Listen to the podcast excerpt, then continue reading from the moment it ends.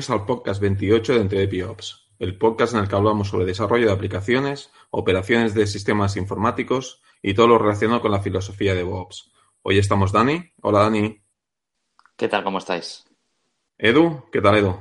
¿Qué tal chicos? ¿Cómo va todo? Y Nach. Nach. Hola, ¿qué tal? Y un servidor que os habla, David. Antes de nada, nos gustaría empezar el podcast haciendo mención a los atentados de Barcelona del pasado 17 de agosto. Todos los integrantes de este podcast somos de Barcelona o vivimos en provincia de Barcelona. Incluso algunos de nosotros trabajamos justo al lado de donde se han producido los atentados. Desde Entredepiops queremos expresar nuestro soporte y apoyo a todas las víctimas y nuestra repulsa más fuerte y profunda en la violencia. Creemos que lo mejor que podemos hacer es intentar que todo vuelva a la normalidad.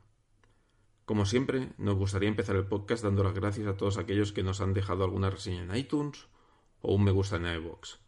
Para nosotros es súper importante disponer de este feedback para saber que estáis ahí, al otro lado, y nos sirven para dar relevancia al podcast y visibilidad para que otras personas lo conozcan. Sobre todo me gustaría centrarme en el feedback de dos oyentes en concreto. Uno es Pau. Pau nos ha, dejado el siguiente comentario. Lo he hecho a través de iVoox o iVoox, como lo queréis llamar. Y dice así. Hola, he escuchado como unos 7 o 8 episodios de vuestro podcast. Está bien el contenido, aunque creo que los episodios sobre eventos aportan valor en las fechas cercanas al evento. Me gustaría saber si podríais dedicar algún episodio a comentar herramientas, tecnologías que todo sysadmin debería conocer y hacer recomendaciones sobre cómo afrontar el continuo aprendizaje que requieren las nuevas tecnologías que van saliendo al mercado y suplen a otras antiguas. Vuestro punto de vista, cómo, cómo las afrontáis vosotros en vuestro día a día. Gracias por el podcast. La verdad es que siempre llevo algunos capítulos descargados en el móvil para escuchar en el metro. La verdad es que, bueno, muchas gracias, Pau, por el comentario. Sobre lo que comentas, ya te contestamos, eh, tomamos nota y haremos, te prometemos que haremos uno o dos episodios, porque creemos que a lo mejor es interesante separar los dos temas. Y luego también me gustaría hacer referencia a un comentario que nos ha dejado Ismael Fernández, que dice así, uf, vuelve Edu, y una carita de pena poco más que decir. yo, tampoco voy, a decir nada como aludido, pero. Intentamos, intentamos darle esquinazo, pero no pudimos. Ellos pero yo corro más rápido. Entonces... El fallo fue mío, asumo la culpa. Lo tenía en la lista de distribución de las convocatorias y mira, no lo quité. Si lo llegamos a quitar, seguro que no vuelve. Recuerda que a mí no se me convoca, se me invoca. bueno, y sin dar más rodeos, vamos a la materia.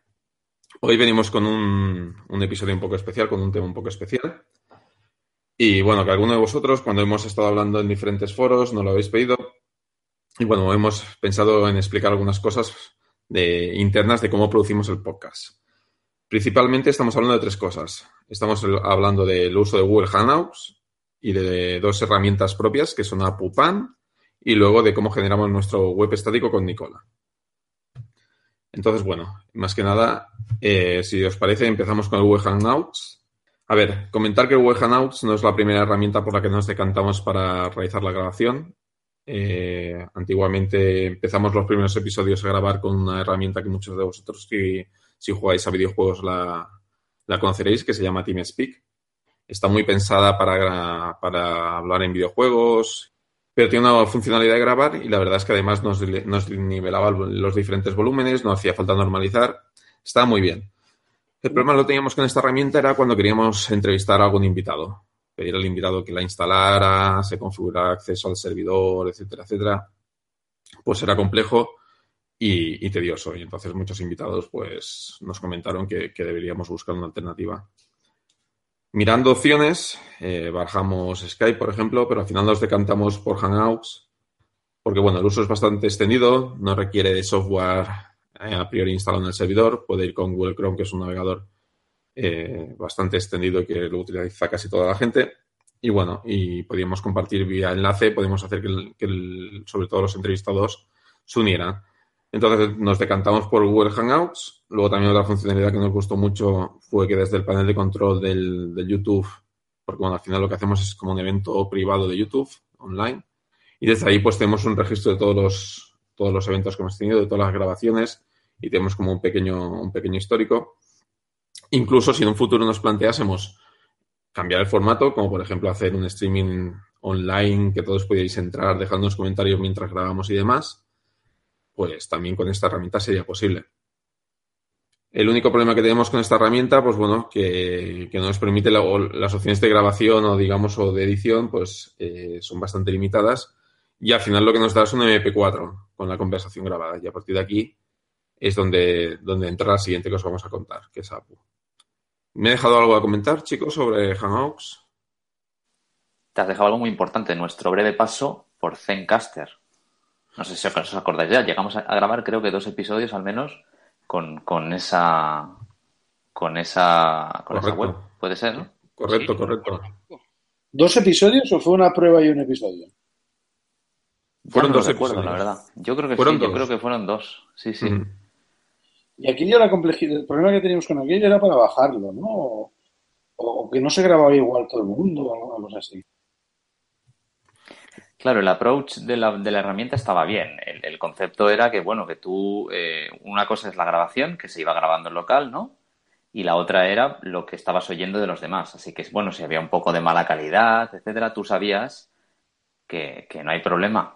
O sea, que, que, tu grabación se estaba haciendo en local. Entonces, cuando tú terminabas la grabación, había un proceso de subida donde cada uno con su navegador, lo teníamos, recuerdo que lo teníamos que dejar abierto hasta que se hubiera subido, pues el, no sé si era un guapo o un, MP, un MP3, ya yo creo que era el MP3. Y, y entonces, ahí sí que recuerdo que había la opción, eh, la herramienta tenía la opción gratis y la, y la de pago, no sé si llegamos a probar un mes de, de la versión de pago gratis o algo así, y te hacía el nivelado de volumen, te hacía el MP4, el MP3 resultante, etcétera, ¿no? Yo creo que aquí se estuvo más peleando peleando Javi que hoy no está con nosotros, nos podría contar más. A ver, lo que hacía, a ver, Zencast o, o, lo que marca, digamos, las normas de la grabación de podcast, por así decirlo, entre comillas, lo de normas, es que lo correcto sería que cada uno en local grabásemos nuestra pista, nuestro web, para evitar cortes, problemas de conexión y demás, si grabas en local, aunque se te corte la conexión o tengas lentitud, tú lo sigues grabando, no se corta. Y entonces cada uno luego aporta su pista y en la herramienta de edición se juntan todas las pistas, se sincronizan, se juntan y entonces tienes una calidad de audio perfecta, ¿vale? Esto te lo ofrece Zencast. Zencast te ofrecía la conversación toda unida en un MP3 y luego te da la opción, lo que dices, Dani, de subir cada uno en nuestro web local. Eso estaba muy bien, lo que vimos que, que daba muchos problemas de sincronización y que incluso en online nos perdíamos.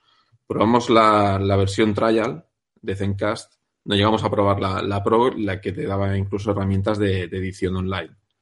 Pero bueno, la verdad es que hicimos dos intentos en diferente periodo de tiempo, separado por, me parece, un par de o tres de meses. Y en los dos intentos no nos gustó nada. La verdad es que teníamos muchos problemas con, con la calidad de la conversación. Por mucho que grabes en local, si dejas de oír al otro, no sirve de nada. Y, claro, y había muchas caídas, aparecían, mm. aparecían los compañeros como la VPN se ha caído y no oías nada hasta que no volvía a conectar, sí. Sí, nos dio problemas, entonces lo, decantamos. Con Hangouts tenemos el problema de que, entre comillas, en lo de problema, al final el resultante es, es el de la conversación general de todos. Pero bueno, eh, la verdad es que para lo bueno y para lo malo va mejor. Incluso alguno de vosotros me parece que lo utilizáis de móvil para grabar. Entonces, sí, sí, yo, yo, lo, yo lo abro desde el móvil siempre, siempre, siempre. Y se te oye con una calidad fantástica. ¿Sí? Perfecto. Pues ahí se va a quedar. que estás tumbando en el sofá con el móvil, ¿no? No, no, no, no. No te voy a decir cómo estoy. ¿En pijama? Eso es lo importante. No, no, yo trabajo, Edu, yo trabajo en pijama y luego me he visto como un señor para salir cuando acabo de currar. Eres mi ídolo.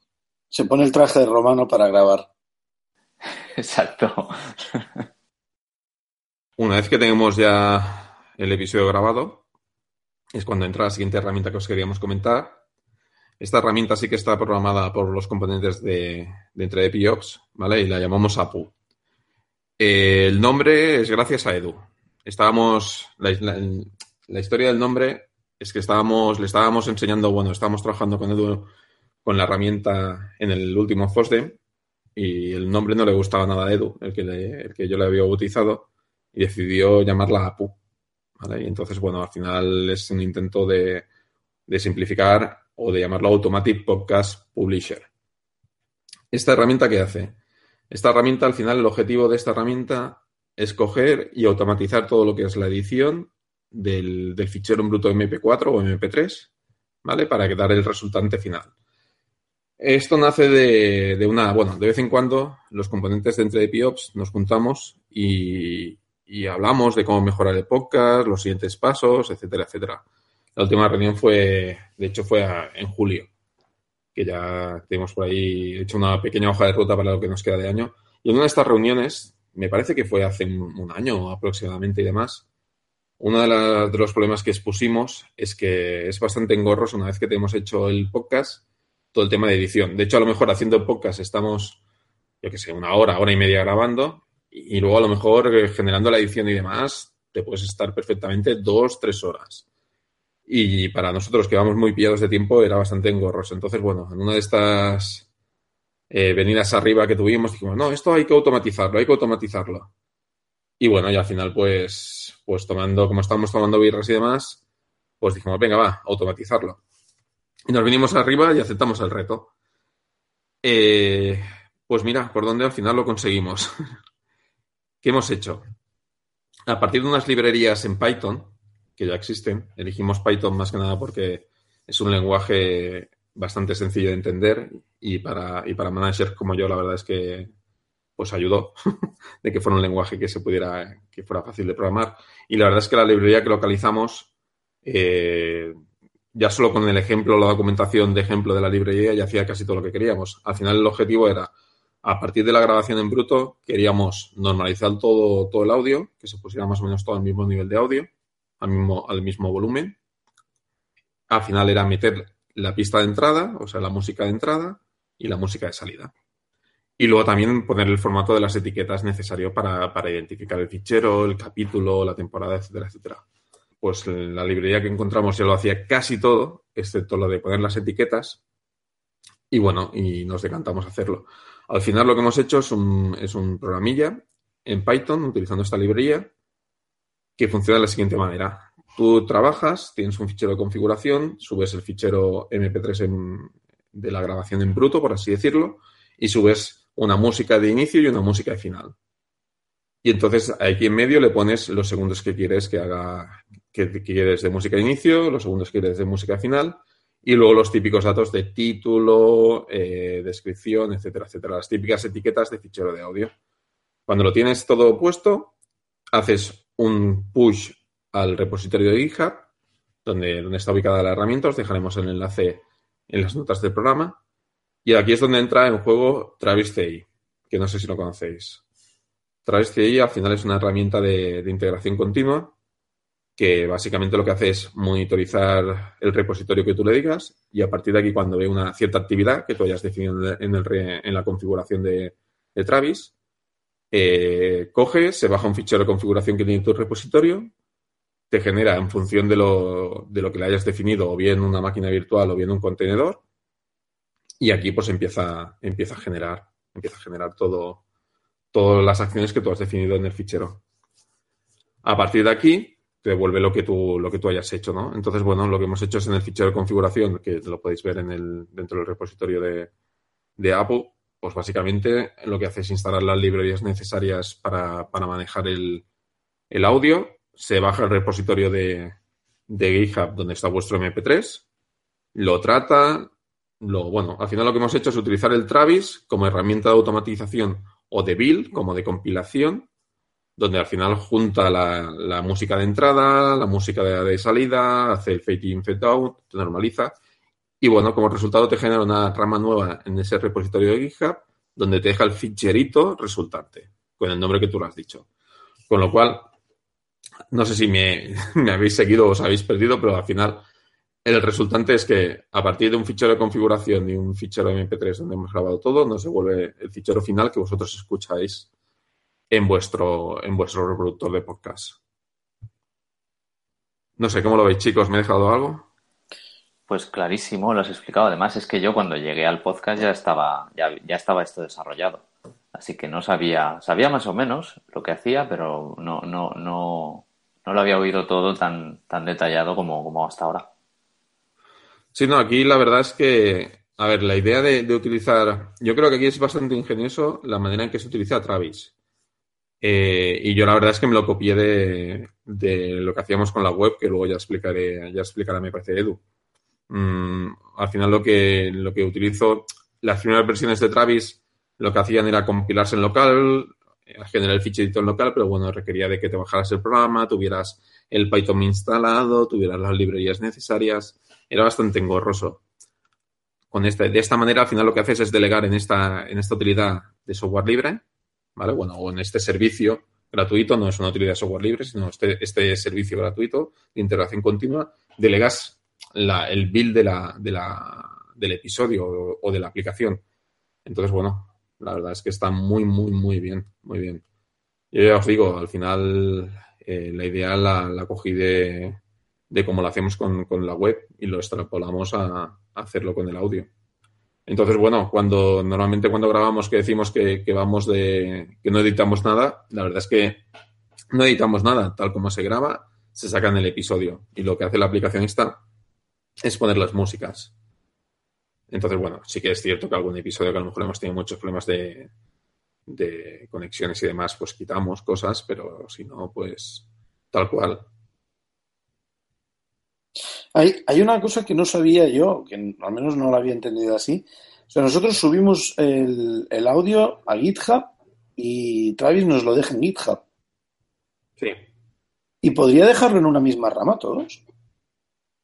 Sí, eso sí. O sea que podríamos estar publicándolo todo en, en, en GitHub en realidad.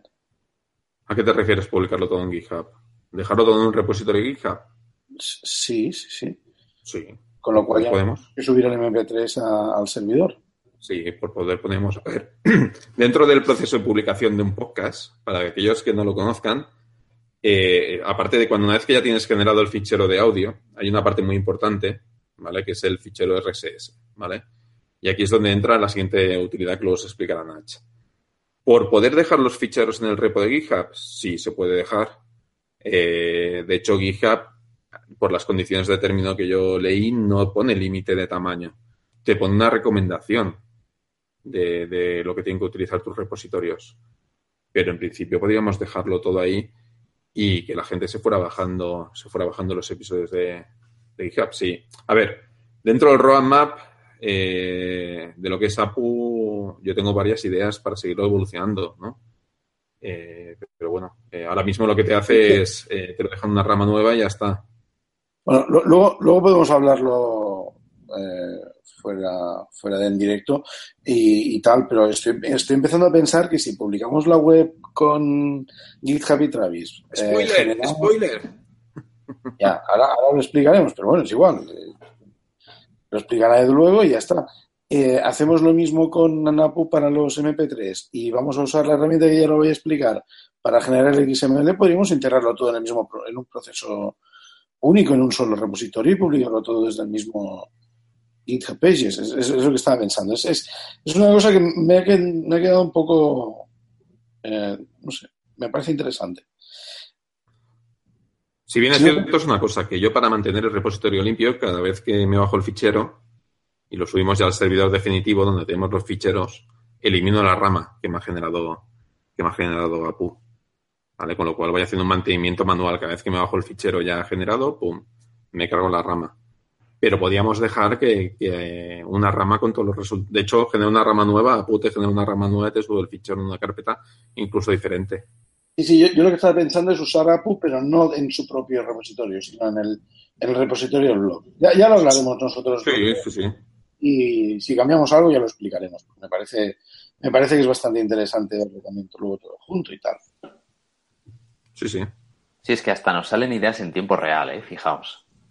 Como tenemos tanto tiempo, entonces nos liamos, nos liamos. Esto es continua, mejora, mejora continua, tíos. Mejora continua. Kaizen. No, bueno, pero sí que es...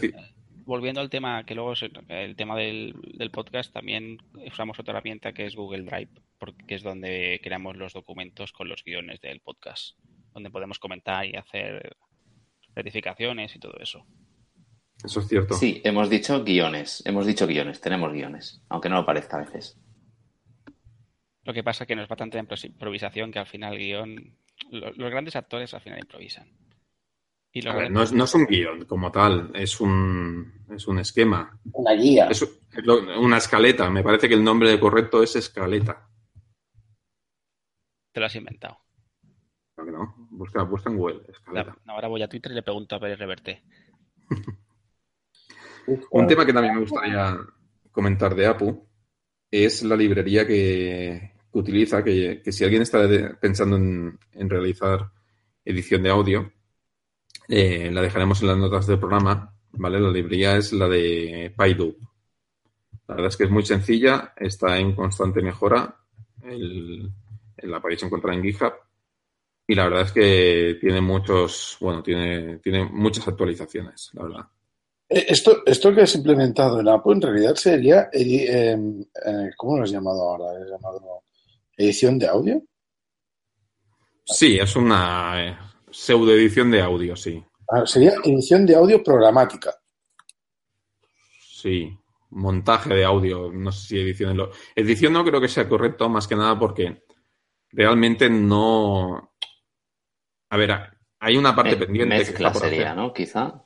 Mezcla, de audio automatizada. Lo correcto sería mezcla. Sí que es cierto que el audio se normaliza, sí que es cierto que hay una parte que está pendiente de finalizarse, que es el tema de eliminar espacios, ¿vale? O sea, silencios, cuando dejamos silencios muy largos, eh, está pendiente de acabarse de hacer porque no acaba de funcionar bien y lo eliminamos, eso. Pero sí, es más bien mezcla. Mezcla y bueno, y luego una cosa que no tenía PyDub que implementamos fue todo el tema de etiquetado ID3. Eso mola. ¿Vale? Entonces, eso no lo, hacía, no lo daba PyDub y eso lo, lo, aportamos a, la librería nosotros. Que eso es chulo, fue mi primer pull request que me aceptaron en un proyecto open source. Ahí, uh Enhorabuena. Gracias, gracias. Ya soy developer, developer.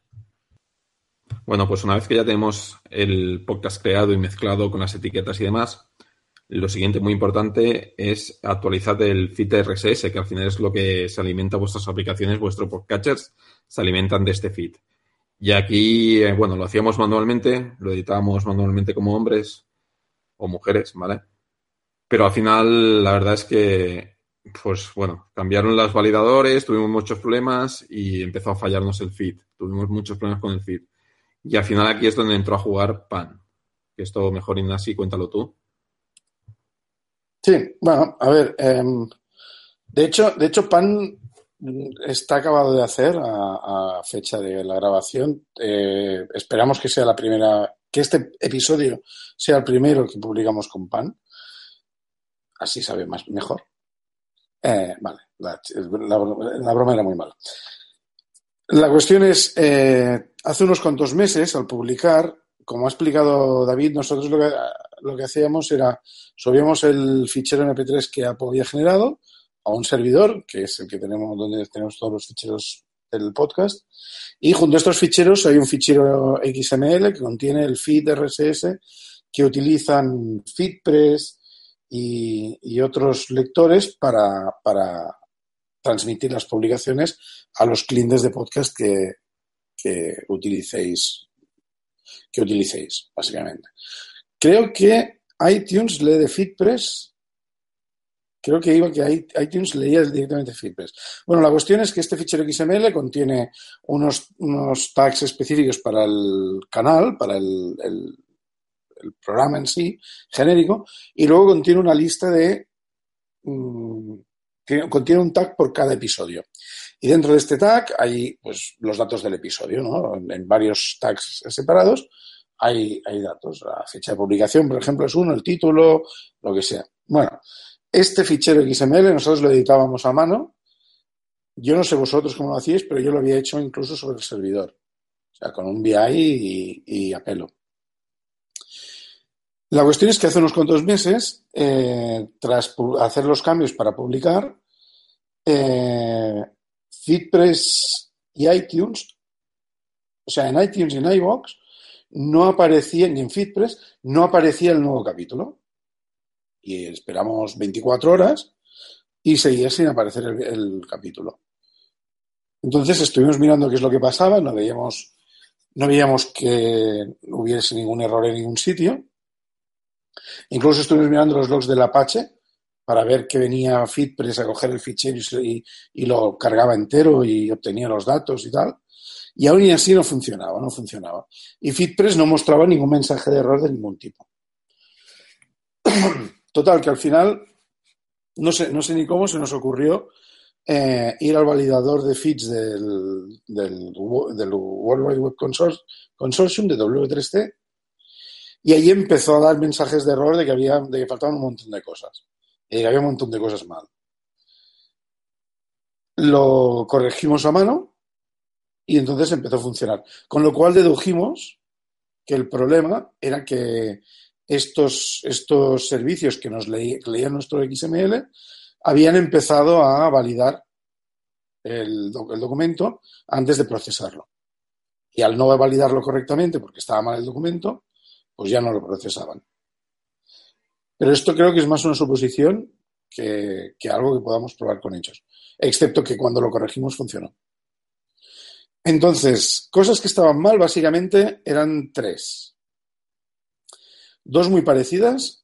Eh, en, el XML incluimos unos namespaces, unos DTDs, unas definiciones de Atom y de mm, iTunes. De manera que podemos definir la categoría en iTunes en la que tiene que aparecer el podcast o, depende del, lector de podcast que, que se use, usa formato Atom o formato RSS.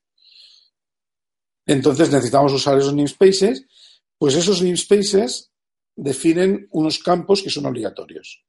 Y nosotros no los teníamos todos, solo teníamos aquellos que nos interesaban.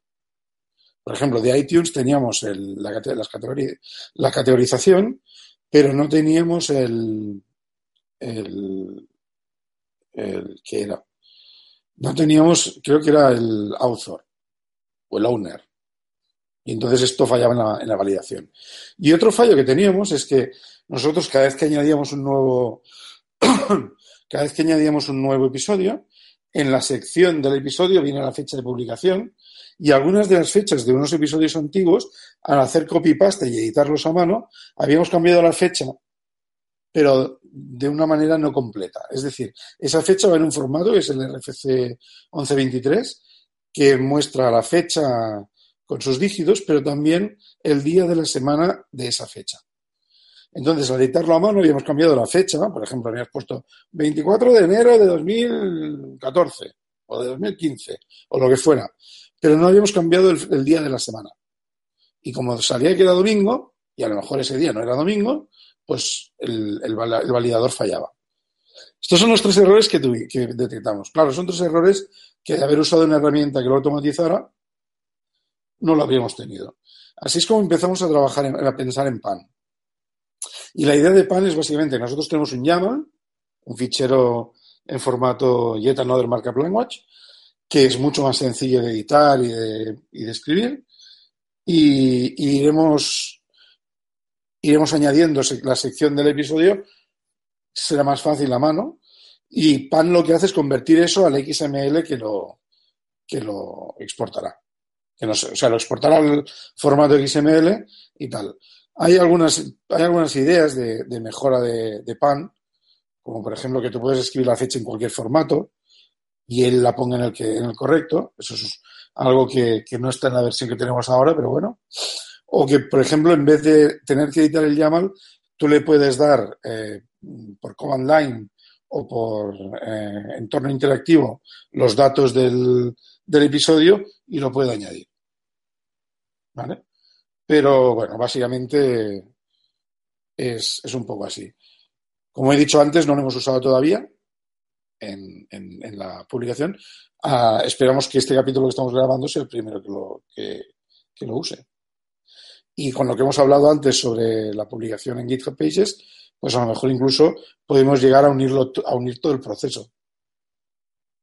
Sí, yo creo que lo que siempre hemos hablado es que le diéramos un botón y el podcast ya apareciera mixeado, normalizado, bueno, automáticamente que aparezca ya en los podcasts de, la gente. Eso sería nuestra foto ideal. Eh, una cosa, una cosa que me parece interesante de, la forma de pensar de, Apu y de Pan incluso de, las cosas que luego comentará Edu y que seguiremos hablando después, es que un poco lo que estamos intentando hacer es eh, predicar con el ejemplo. A mí esto me parece una cosa interesante. Evidentemente nosotros no tenemos infraestructura para el podcast, o muy poca, y no requiere muchos cambios, pero lo que sí que, lo que sí que me, parece interesante es, no, no, es que para resolver este problema que tenemos en nuestro proceso, estamos aplicando eh, filosofía DevOps, filosofía infrastructure as a code, aunque no es infraestructura, y, estas cosas, porque al final lo que estamos haciendo es procesos de automatización que nos permiten publicar más rápido y mejor y con menos errores. Yo creo que, el uso de que le estamos dando al Travis, tanto para el tema del Nicola como para el tema de, la PU, es un uso que no está muy pensado para ello, desde mi punto de vista. Yo no, A ver, sinceramente, sabéis que somos gente ocupada, somos gente perezosa y todo ese trabajo es por es ley del mínimo esfuerzo. Queremos grabar rápido, publicar rápido y ya está. La, verdad es que, por ejemplo, en esa línea, el, beneficio que tuvimos con APU en cuanto a tiempo de publicación, yo creo que se notó, o al menos, al menos, claro, si sabes qué día grabemos, qué, día grabamos y ves qué día publicamos, sabes lo que se ha notado, porque yo recuerdo Creo recordar que fue en julio de hace dos años. Teníamos un, episodio con una entrevista que íbamos a colgar. Pero como nos pilló el verano en medio, nos, nos pilló cerca de verano, no sé qué, la persona que lo tenía que editar estaba de vacaciones, entonces otro lo cogió y lo tuvo que publicar corriendo. Y entre una cosa y la otra pasaron tres semanas.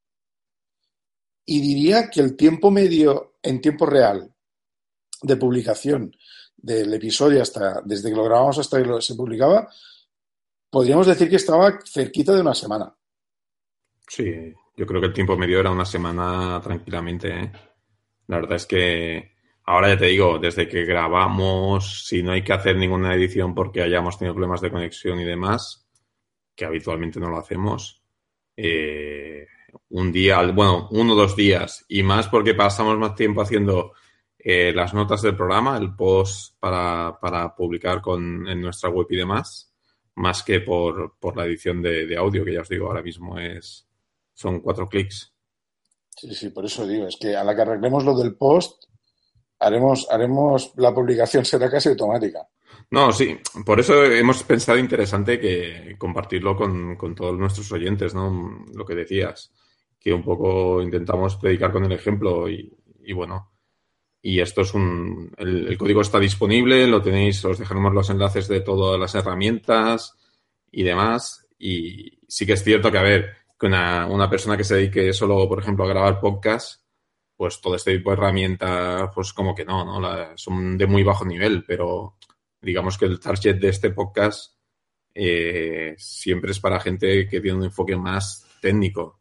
Entonces, creemos que esto puede aportar y puede analizando cómo hemos hecho las herramientas y demás, puede, puede aprender y puede darle, darle usos o, enfocar los usos, o por lo menos saber que existen este tipo de, herramientas. A mí me sorprendió mucho que comentándolo en diferentes foros, mm, había mucha gente que no conocía Travis. Entonces digo, pero ¿cómo no, no vais a conocer Travis? Y vamos, para mí es, es una cosa súper básica. Pues bueno, hay gente que no conoce Travis. Entonces, bueno, aquí tenéis unos ejemplos de lo que se puede llegar a hacer con Travis. No sé si tenéis algo más a comentar del tema de, PAN y de APU, o más bien del tema de la, publicación del podcast. ¿Algún tema que no hayamos comentado, que, que creáis interesante que digamos y demás? Bueno, creo que no hemos comentado, creo, o sí, que PAN está escrito en Go, no en Python. Ah, cierto, no, es verdad. La, idea de, escribirlo en, Go inicialmente eh, era más que nada porque como podía ser una herramienta que tuviéramos que usar cada uno en nuestro ordenador, preferí tener algo que pudiese compilar a varios a, varias, diferentes plataformas. y además es fácil de distribuir porque es un binario único con todo metido dentro, así que distribuirlo es muy sencillito. Aparte de que me gusta mucho, pero bueno, eso ya queda más. Iba a decir, que aparte que es un fanático de, Go. Pero bueno, creo que era No sé, ¿cuán, complejo sería haber hecho esto, por ejemplo, en Python, que yo creo que es el otro lenguaje que más tenéis por la mano? A ver, hay una cosa, hay una cosa que en Python eh, no habría sido más fácil, que es toda la parte de conversión llama a la XML. Eh, hubiese sido sencillo, no difícil. ¿eh? En Go, las, la, todos los, las librerías de conversión de, o sea, de un marshalling, de marshalling y un marshalling, que es conversión a, ¿cómo se llama? Esta serialización y deserialización, eh, te permiten que tú defines el tipo, la estructura de datos y anotas cada uno de los campos con los tags y las opciones de los tags o los atributos que vas a tener. Entonces, gran parte del trabajo viene ya hecho. Yo esto creo que en Python no habría sido mucho más difícil, pero habría sido un poco más difícil. Lo que sí es una diferencia habría sido cómo distribuirlo. Cómo instalarlo, cómo usar en Python teníamos que haber usado un virtualenv, con pip instalar todas las librerías.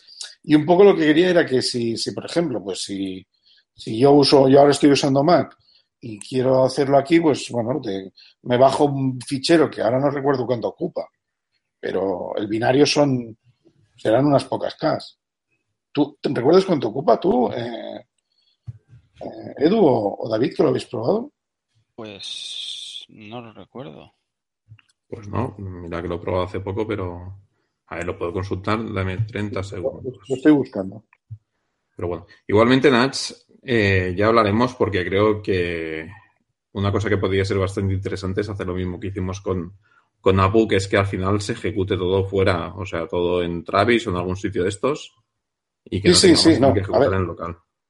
Con lo que estábamos hablando antes de, unificar el proceso o de hacerlo similar, eh, claramente igual haberlo hecho en Go, pues tampoco. Mira, ah, no, este, algunas cuantas K no. No, son 5 megas, casi 6, estoy mirando. Sí, sí, casi 6 megas. Bueno, no es una locura, pero depende del binario de la plataforma las de 64 bits ocupan unos 6 megas. Sí, por debajo de los 6 megas. Las de 32 bits ocupan por debajo de 5. Bueno, pues eso. Em, a ver, hay que tener en cuenta que aquí están todas las librerías que he usado, ¿eh? incrustadas. en fin, em, yo lo, que, lo que quería decir era eso, ¿no? Que, que, en realidad se podría haber hecho en Go, en Python, y supongo que no habría sido una gran diferencia. Ok. ¿Algún tema más? Aparte de lo, del lenguaje con el cual está hecho el pan. ¿Tú, Dani, tienes alguna pregunta? Pues solo decir que el pan está recién hecho, que llevo un buen rato queriendo decir para corregir el chiste inicial de Natch, hacer uno peor. Es mucho, mejor, es mucho, mejor, este chiste que es tan, es, tan, es tan peor que es mejor, sí, estoy de acuerdo. Pero ya está, ya podemos pasar a la siguiente sección. Gracias, Dani, por tu gran aportación. Para eso estamos. Y bueno, de, lo siguiente que os queríamos hablar era de, bueno, de cómo funciona nuestro blog, eh, cómo hacemos el blog. Aquí hizo la palabra, lo, lamento, eh, pero bueno, tengo que ceder la palabra a Edu. Bueno, pues voy a explicar un poquito el, funcionamiento de, cómo publicamos en, la web o en el blog. Antes de nada, también comentaros que el, proyecto entre de Piops, que fue, fue idea de Ignacio, que fue un poco el que movió todo, nos movía a todos para, para, empezar este proyecto. La idea inicial era hacer una web, un blog eh, sobre los temas que tratamos, pero, pero al final en formato escrito, formato web. Entonces también, bueno, escribíamos más o menos tal, pero poco a poco se fue, se fue ocupando un poco, sobre todo por, por iniciativa de David y de Javi, que hoy está presente con nosotros en empezar a hacer un podcast. Y como veréis al final, casi el podcast ha quedado, bueno, el web, la web ha quedado en segundo lugar, más allá del mero hecho de publicar noticias de, de, cuando hacemos un nuevo podcast. Y el podcast ha quedado en primer lugar porque es lo que más nos motiva, lo más nos gusta y lo que vemos que es más interesante. el, el, tema web, pues el tema web, aunque todos somos o varios administradores y tenemos las manos curtidas en administrar Apaches, WordPress y tal, eh, no queríamos complicarnos, no queríamos estar peleándonos con servidores, ni estar pendientes de actualizar un WordPress o estar mirando si Apache está caído. Entonces eh, optamos por pues, buscar un, sistema sencillo, cómodo y práctico de, publicar la web. Entonces, eh, viendo el auge de los CMS estáticos, pues decidimos pues, tirarnos ahí yo a la piscina y vamos a probar un CMS estático. Eh, después de hacer una, pequeña selección, empezamos a mirar qué opciones había. Eh, pues no sé, Jekyll, estaba Octopress, no recuerdo, ahora hay, mil. Pero por el feedback, bueno, por el feeling que tenemos muchos por Python, pues decidimos buscar uno que estuviera escrito en Python. Y ahí encontramos eh, encontramos Nicola, encontramos Pelican, quiero recordar, y, alguno más, pero mirando los pros y los contras, acabamos decidiéndonos por Nicola, que es el sistema que, usamos actualmente. Eh, ¿Y cómo, cómo, funciona? Pues la web, no sé si os habéis percatado, pero la web está hospedada en, un, repositorio de GitHub eh, usando GitHub Pages. Es así de sencillo. toda la web está publicada en GitHub, hay un repositorio que podéis ver y veréis que están todos los artículos publicados allí. Entonces, ¿cómo funciona el, sistema? Eh, pues el que quiera escribir un artículo, yo por ejemplo, pues cogería mi editor favorito y especial escribir un fichero eh, de texto en formato Markdown con una serie de metadatos donde yo escribiría pues el título, el, contenido, la fecha, el, link que quiero que tenga este artículo y lo subiría a este repositorio de GitHub. Entonces, eh, este fichero, este commit que dispara un, un, job, un trabajo de, Travis, que lo que hace es instalar Nicola, se instala el Nicola, eh, coge el nuevo contenido, lo compila, genera ese, ese contenido estático, esa web eh, que, que, es en TDPOps, y la sube a GitHub Pages, es así de fácil. Entonces, eh, el sistema es, muy, es, muy, sencillo. O sea, también podríamos, o sea, los que usáis GitHub eh, de forma recurrente, sabréis que también puedes editar directamente en, GitHub. O sea, también se podría publicar creando directamente el ficherito en GitHub con su editor web que tiene y ahí una vez haces el salvar, que generaría un commit automático, eso dispararía el, job de Travis se compilaría la web, se generaría ese código estático y otra vez para GitHub Pages y publicado. Y es así de sencillo. La verdad que esto, este trabajo al principio eh, sí que usábamos GitHub únicamente, eh, GitHub Pages, pero volviendo al tema de que queremos que todo sea automático, que sea fácil de usar y práctico y, lo menos complicado posible, fue aquí cuando entraron Javi, Javi que no está presente, como he dicho antes, y Ignasi, y se curraron este, este proceso con Travis de cómo a través de un commit, coger el, coger todo el, coger Travis, coger todo el proceso, estar Nicola, compilar, bla, bla, y publicar. Y así lo tenemos hecho hasta el día de hoy. O sea, este es el, el proceso actual. No sé si chicos ha quedado alguna cosa que no se entienda o que esquematice algo para los que no, lo te controléis. Solo quería comentar una cosa. Es verdad, es verdad que no, no lo hemos cambiado nada, ¿no? Desde el momento en el que empezó a funcionar, no le hemos tocado una sola línea de código a lo que hemos hecho para Travis. No, lo único, el único cambio así significativo es que empezamos a escribir en Restructured Text, porque es un formato más afín al, mundo Python, pero al final decidimos ir a Markdown porque es un formato más conocido, más extendido y es más fácil para, bueno, yo lo veo más fácil. Menos potente que Restructured Text, pero la verdad que para el caso del blog era mucho más fácil. Pero a nivel del proceso creo que no hemos cambiado ni una coma, correcto, ni una coma. Y, el único cambio que sí que recuerdo que, que hicimos fue actualizar la, versión de Nicola, ¿no? Sí, este, sí creo que una vez llegamos a actualizarla, y esto es un tema en el que quiero entrar, eh, que como comentaba Ignasi, eh, hace un momento con Pan decidí hacer Pan en Go por un tema que, por la comodidad de distribución de la aplicación. Uno de los problemas que hemos visto con Nicola eh, yo más o menos he, sido el que más o menos ha ido manteniendo la versión, actualizándola, pero sí que es verdad que de cambios de versiones se rompían cosas, la plantilla de la, plantilla, por ejemplo, el diseño de la web eh, fue un diseño que yo encontré estándar, hicimos cuatro cambios y, se quedó así, o sea, no es una, plantilla estándar tal cual, sino que hay unas pequeñas modificaciones que hice en su momento al gusto de, digamos, del equipo, ¿no? Pero ¿qué ocurre? Que eh, se han ido subiendo versiones de Nicola y este, este tema había que actualizarlo. Y la verdad que es, un, una parte engorrosa porque tampoco aporta nada. Si queríamos los temas, la verdad que, hay en Nicola, pues son muy básicos, no son muy llamativos y, es una de las cosas que nos está motivando a que nos movamos a Hugo. Que para que no conozca Hugo es un, es un otro generador de sites estáticos creado por, por Steve Francia. Los conozcáis, si lo busquéis en web seguro que encontréis información mucha información sobre él. Y la ventaja de Go es que es un estático en Go y nada, no hay dependencias, es mucho más rápido y es mucho más complicado, es mucho menos complicado de instalar. Y por otro lado, la comunidad que hay es muy grande, muy superior a la que tiene Nicola, con lo que hay muchos más plugins, hay muchos más temas, muchos diseños mucho más bonitos y al final es la decisión y estamos en ello en cambiar este proceso que lo único que sería es, en vez de generar la página con Nicola, generarlo con Hugo. Pero el sistema lo mantendremos seguramente idéntico al que tenemos ahora mismo. No sé si queréis aportar algo. Sí, yo aquí quería comentar un tema.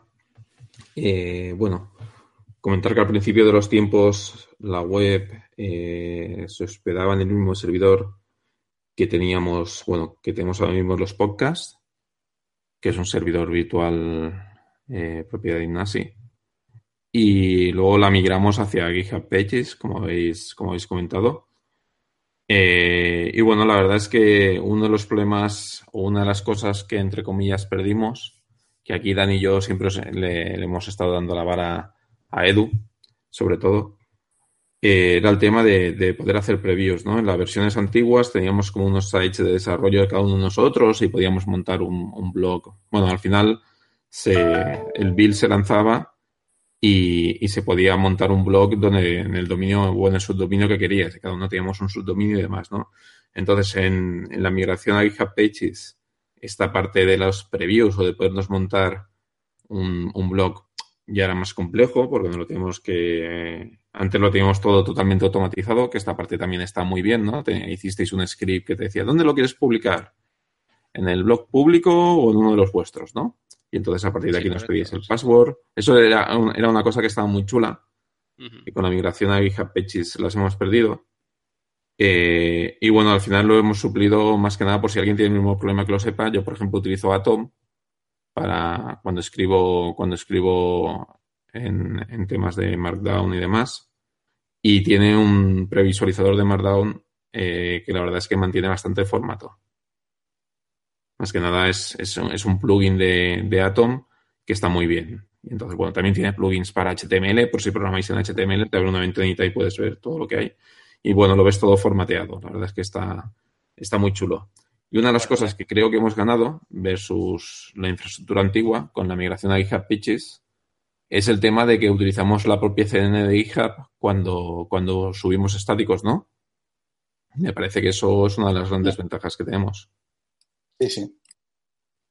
y, claro, eso de subir adjuntos, bueno, adjuntos, imágenes que luego van incrustadas dentro de los documentos, de los artículos, es un poco engorroso ahora mismo, sí. Pero también es una asignatura que queda por ahí pendiente de pulir. No, pero bueno, yo creo que, que en general aparte del, del preview que hemos salvado, yo creo que al final eh, lo que quiero transmitir es que estamos utilizando una serie de tecnologías, o sea, fijaros que ya hemos metido otro concepto, una CDN, ¿vale? Que para quien, no lo sepa, eh, la traducción es Content Delivery Network, que al final es, bueno, son servicios que tienes diferentes nodos distribuidos por el mundo y en función de dónde, de accedas, te, te envía el nodo más cercano y entonces mejoras mejoras la velocidad de acceso, sobre todo para contenidos estáticos como imágenes y demás.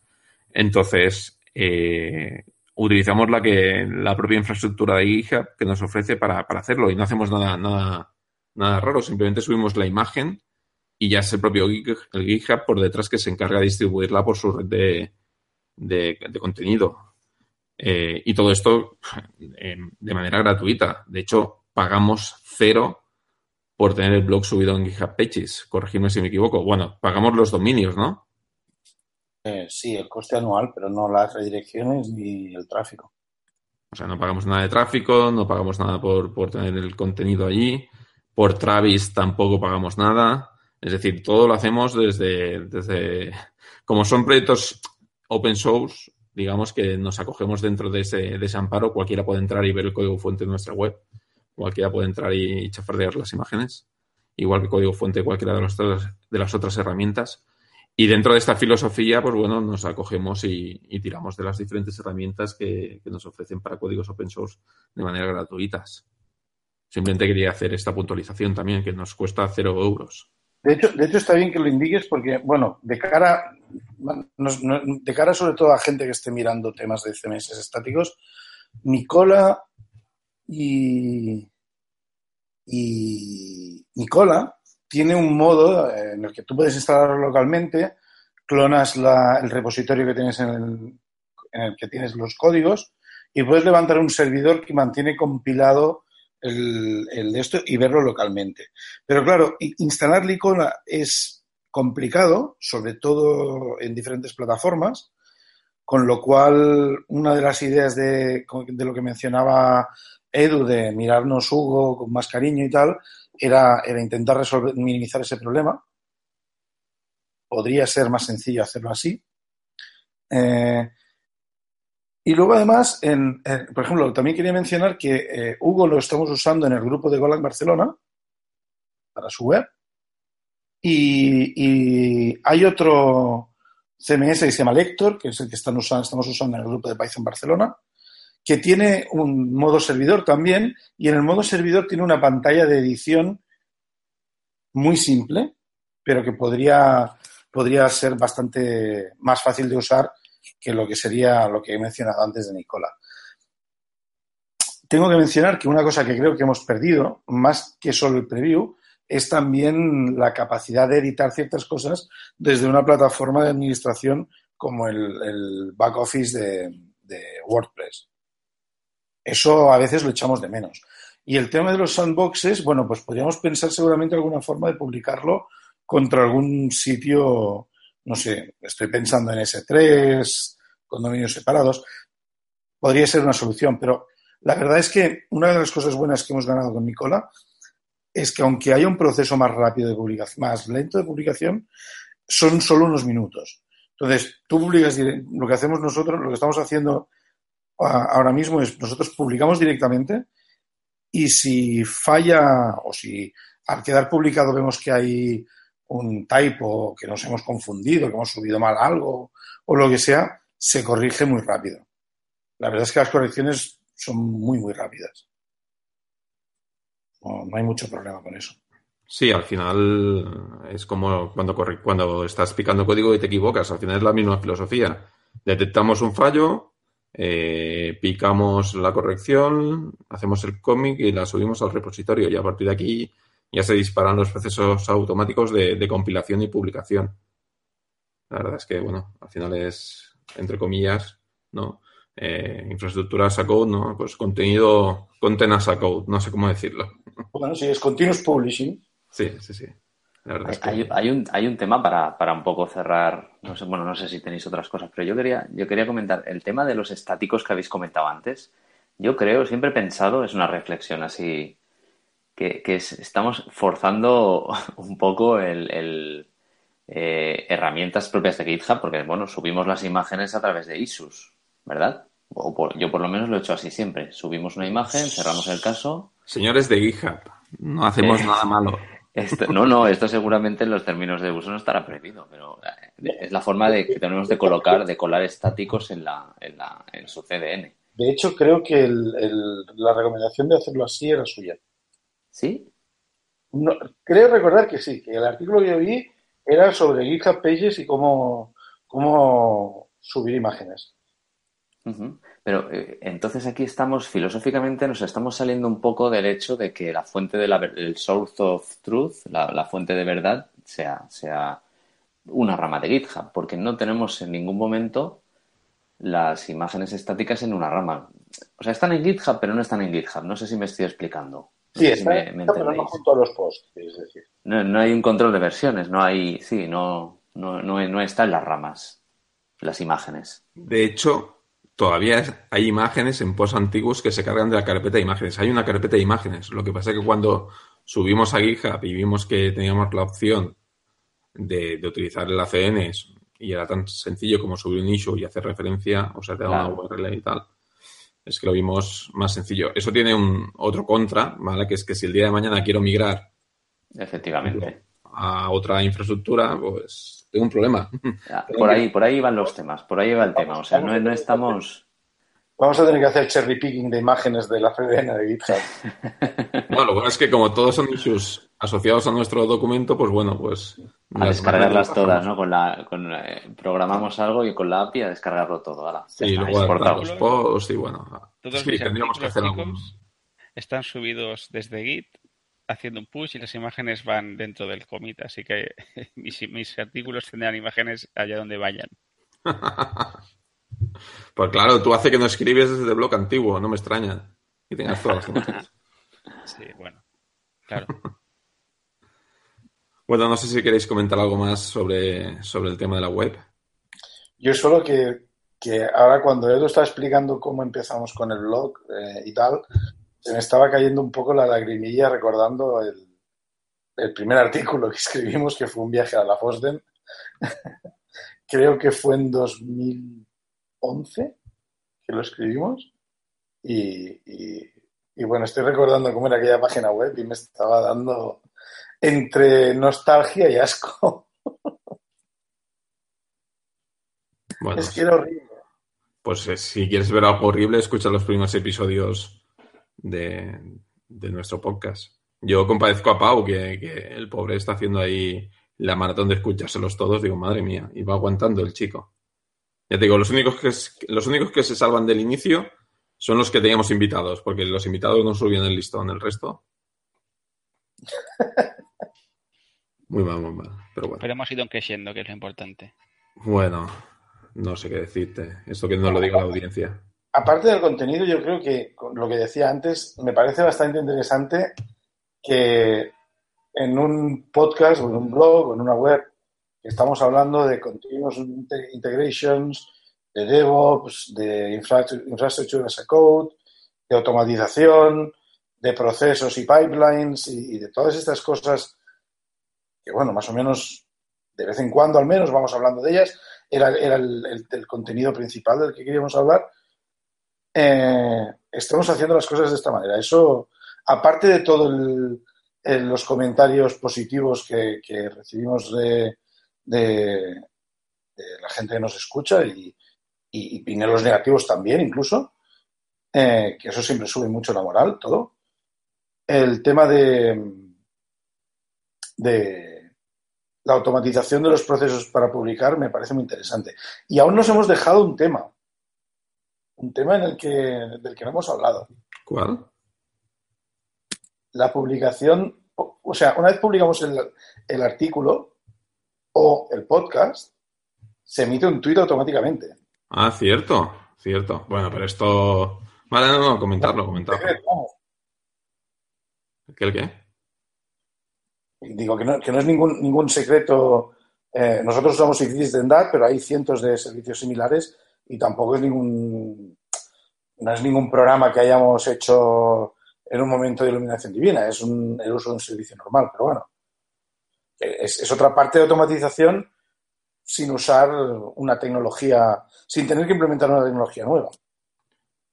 Sí, de hecho, la, la, filosofía es no reinventar la rueda y usar lo que tenemos disponible, ya sea gratuito, open source o, o si hace falta de pago y, y, y, dedicar el menos tiempo posible a tareas que podemos delegar en sistemas o procesos automáticos, que, que es la filosofía de DevOps o una de las de los pilares de esta filosofía, que vamos, que es lo que va nuestro, nuestro podcast. Sí, al final es no reinventar la rueda, ¿no? Si ya tienes algo que te lo hace. Pero bueno, eh, a veces lo que te lo hace no lo hace como tú quieres o no lo puedes llegar a automatizar como tú quieres. Yo ahí también me gustaría mucho recargar el hecho de que lo que nos encontramos con PyDub, ¿no? Teníamos algo que hacía casi lo que queríamos, pero nos faltaba esa pequeña cosa que era las, el tema de las etiquetas. Y, bueno, al final, pues bueno, colaboramos y esa pequeña mejora al final entró a formar parte de PyDub del, del, core de PyDub y, y, bueno, al final es colaborar y, y, aportar, que es un poco también eh, la filosofía de, de, open source, ¿no? Hacer entre todos generar y ir mejorando los softwares. Pues eso también, también puede ser un tema. No desarrollar toda la herramienta, sino desarrollar esa pequeña parte que nos que, que falta de otra herramienta y demás. Pero bueno. Bueno, señores, no sé si queréis comentar algo más, pero yo creo que ya podríamos pasar al siguiente tema que teníamos por aquí. Sí, sí. Vale. Pues bueno, lo siguiente que teníamos aquí apuntado, ya hemos acabado con el, por así decirlo, con el tema principal, ya os hemos explicado todo, todo el flujo de publicación de nuestra web, pero bueno, no queríamos cerrar el podcast sin haceros algunas recomendaciones. Entonces, bueno, Edu, ¿tú quieres comentar algo?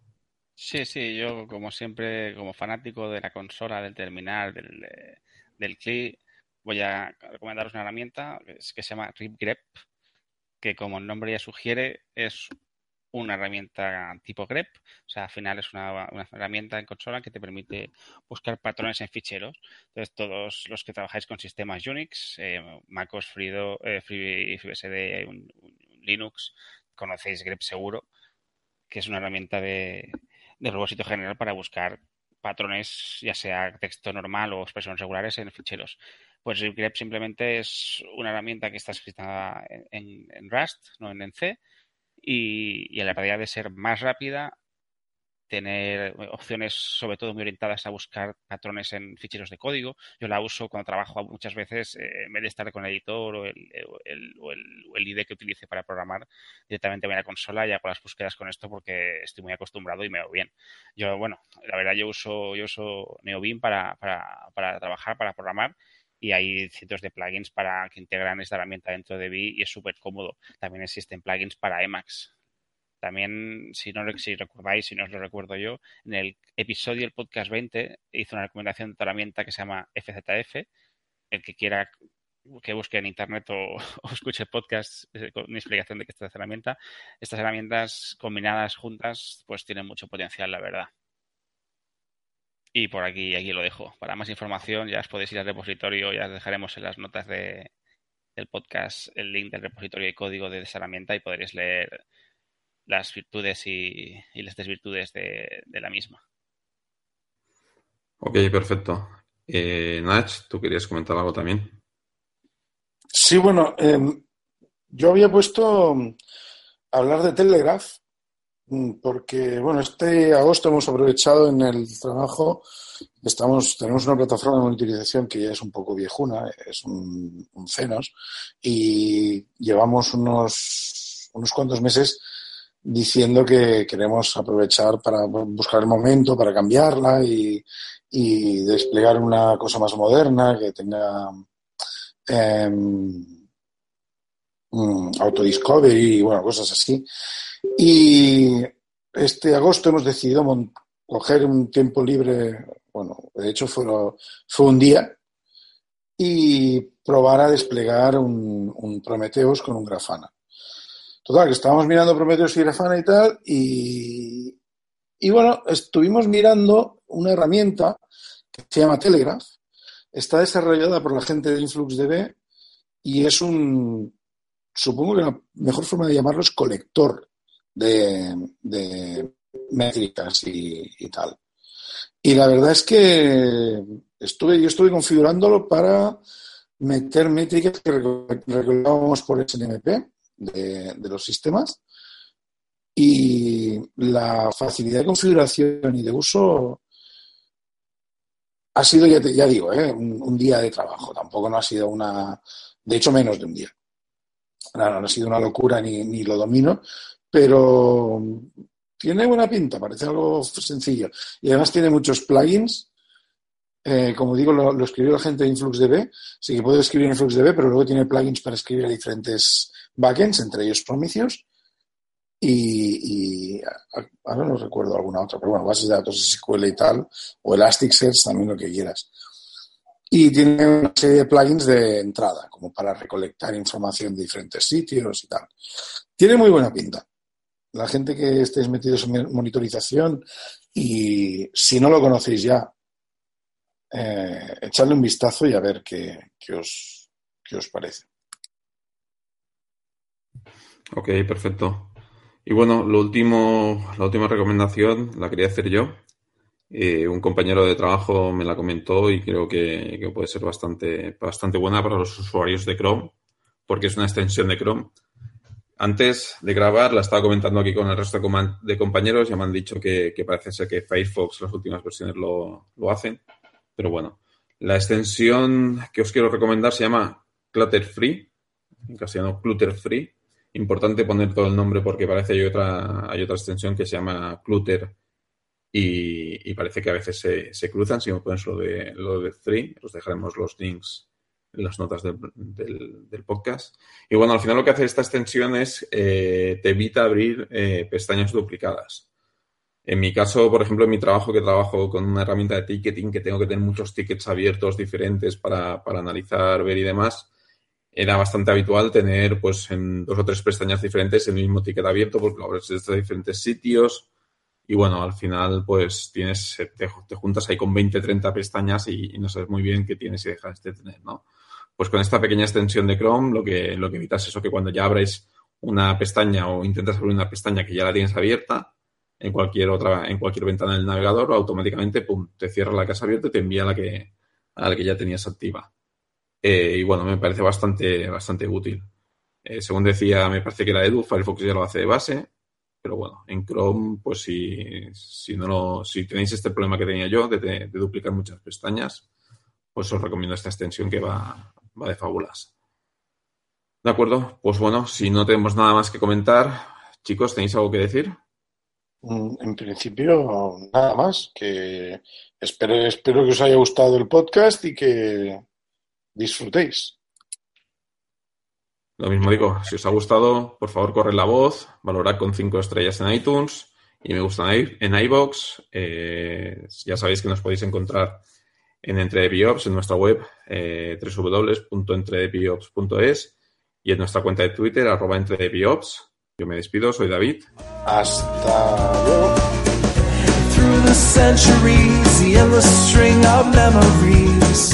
Through the progress and the. Still the rivers flow, the sun will blow, the seeds will grow, the wind will come and blow it all away. 'Cause we are just a memory replaced.